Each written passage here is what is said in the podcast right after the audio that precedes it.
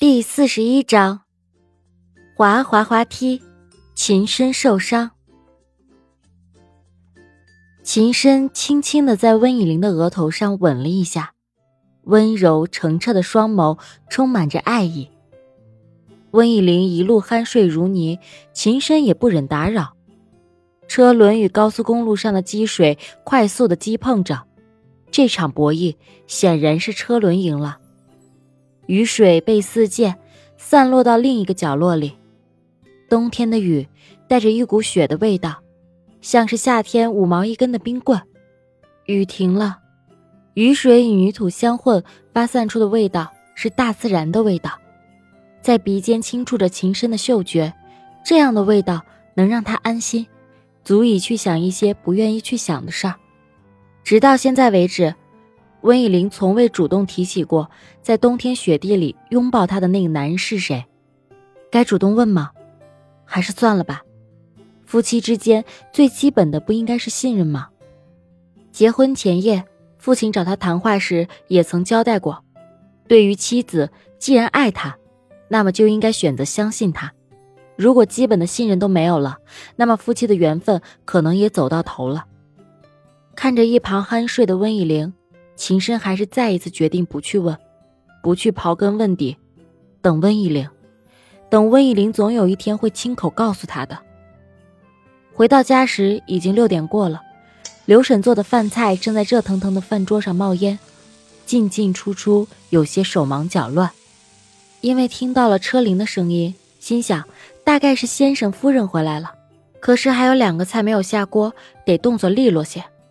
家里的饮食，刘婶是绝对不允许其他保姆插手的。刘婶在秦家兢兢业业了一辈子，最后却是连个一儿半女都没有，着实可怜。虽说与秦母年龄相仿，看起来却比秦母老了很多，多半是痛失爱子、操劳过度所导致的。刘叔心疼，秦母心疼，以灵心疼，秦深也心疼。可唯独他自己不心疼自己。阿深，回来了。刘叔在门口接秦深，没想到温以玲的一觉这么长，他到了家还是没有醒。秦深便像着抱小孩一样，把他抱进了客厅。可能是客厅的光太亮了，刚进客厅，温以玲就醒了。他睡眼惺忪地望着秦深，对于自己为何在他怀中，一点也不觉得惊讶。秦深也没有因此把他放下，而是直接抱回了房间。他轻轻的把温以玲放在了床上，又摸了摸她的头。去洗澡吧，洗完澡就下去吃饭。好。现在的他明显比几个小时以前精神多了。刘婶儿总是那么的细心，温以玲喜欢的和不喜欢的，她都记得清清楚楚。今天的晚餐有温以玲爱的牛肉。有鱼，对于那些特殊品种的山珍海味，温以玲一点兴趣都没有。她甚至很痛恨那些为了满足自己食欲而不顾稀少动物是否会灭绝去吃它们的所谓有钱人。牛肉的香气早已弥漫在整个屋子，每个角落都能闻到菜香，如同童话故事的小木屋里一片香喷喷的面包，使小女孩从睡梦中醒来。从蒸汽朦胧的浴室中出来后，他便感受到食物的勾引，刻不容缓，情况危急。只想了他早上就吃了点饭，不然饿瘦了怎么办？他在衣帽间里随意穿了条热裤和一件卡通的 T 恤，就走出了房门。走到楼梯间，温以玲便冒出了一个幼稚且大胆的想法：楼梯两边扶手的面做得非常的宽，足够可以当做幼儿园的滑梯滑下去。小学里是没有滑滑梯的，温以玲也是个温柔听话的姑娘，她经常和一堆男生和几个一样不怕死的姑娘，把教学楼里的扶手当做滑梯滑下去，一个上了两秒钟，下一个人又接着跳下去，只要不怕死，臀部挨着面，掌握好速度，那就不会摔倒。但有的重心不稳，耍点小酷的，例如童天飞。就会摔得底儿朝天，温以玲因此笑了他好久。从五楼滑到一楼，又从一楼跑上五楼，那种无忧无虑、课外跳皮筋儿、你追我打的日子，离开温以玲已经有十年之久了。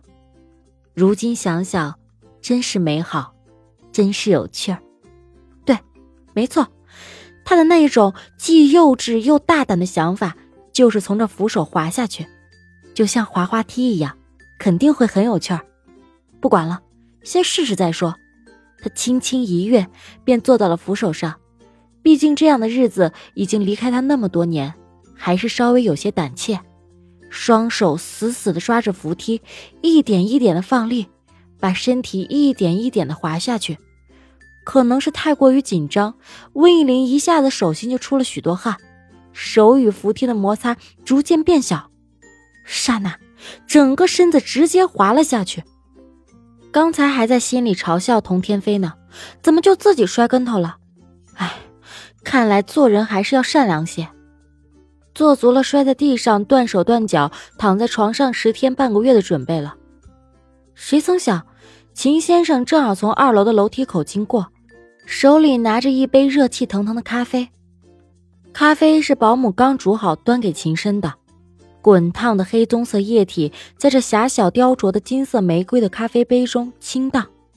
杯子很美，是秦母回来时给大婚的儿子儿媳添置大婚家具时所买的。没想到，在下几秒却突然遭了殃，摔成了碎片。他见温以玲从自己的眼前飞过，也顾不上手中的咖啡了，只是尽量的扔得远些，以免伤着小静。可是，却伤着了自己。这温柔的力，终抵不过地球上存在的各种奇怪力的总和。他双手把腾空中的温以玲接住，搂进怀中。因为害怕在倒地的过程中温以玲会受伤，温热的身体甘愿做他的肉垫。他重重地摔在了米白色的瓷砖地面上，咖啡杯像是计算好的一样，落在了秦深的右脚踝。顷刻，浓烈的咖啡与杯子碎片、割伤流出的血液在脚踝周围流淌，右脚的组织液像拼了命的往外逃，却又抵不过坚韧皮肤的组织。于是起了一颗颗晶莹的水泡，一颗，两颗，三颗，数得温以玲直心疼。秦先生，你没事吧？对不起啊，都怪我，怪我太幼稚，太任性了。起水泡了，还出血了。温以玲很着急，她也很想哭，因为她以为自己要受伤断手断脚时，睁开眼。有个男人挡在了他的面前，他没有受一点点伤，那个男人却流血了。此时，他觉得自己好像又更爱了秦先生多一点了。爱的递增是无限的。对于有多爱的问题，温以玲从来没有办法给出一个准确的值，但他确信只会增，不会少。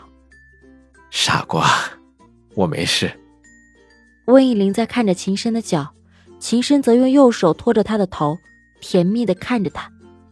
从他眼神中溢出来的蜜，可能足够蜂工们采上一年的花蜜了。看着温以玲那么担心自己，不高兴还能怎么样呢？他无法用其他的表情来表达现在的心情。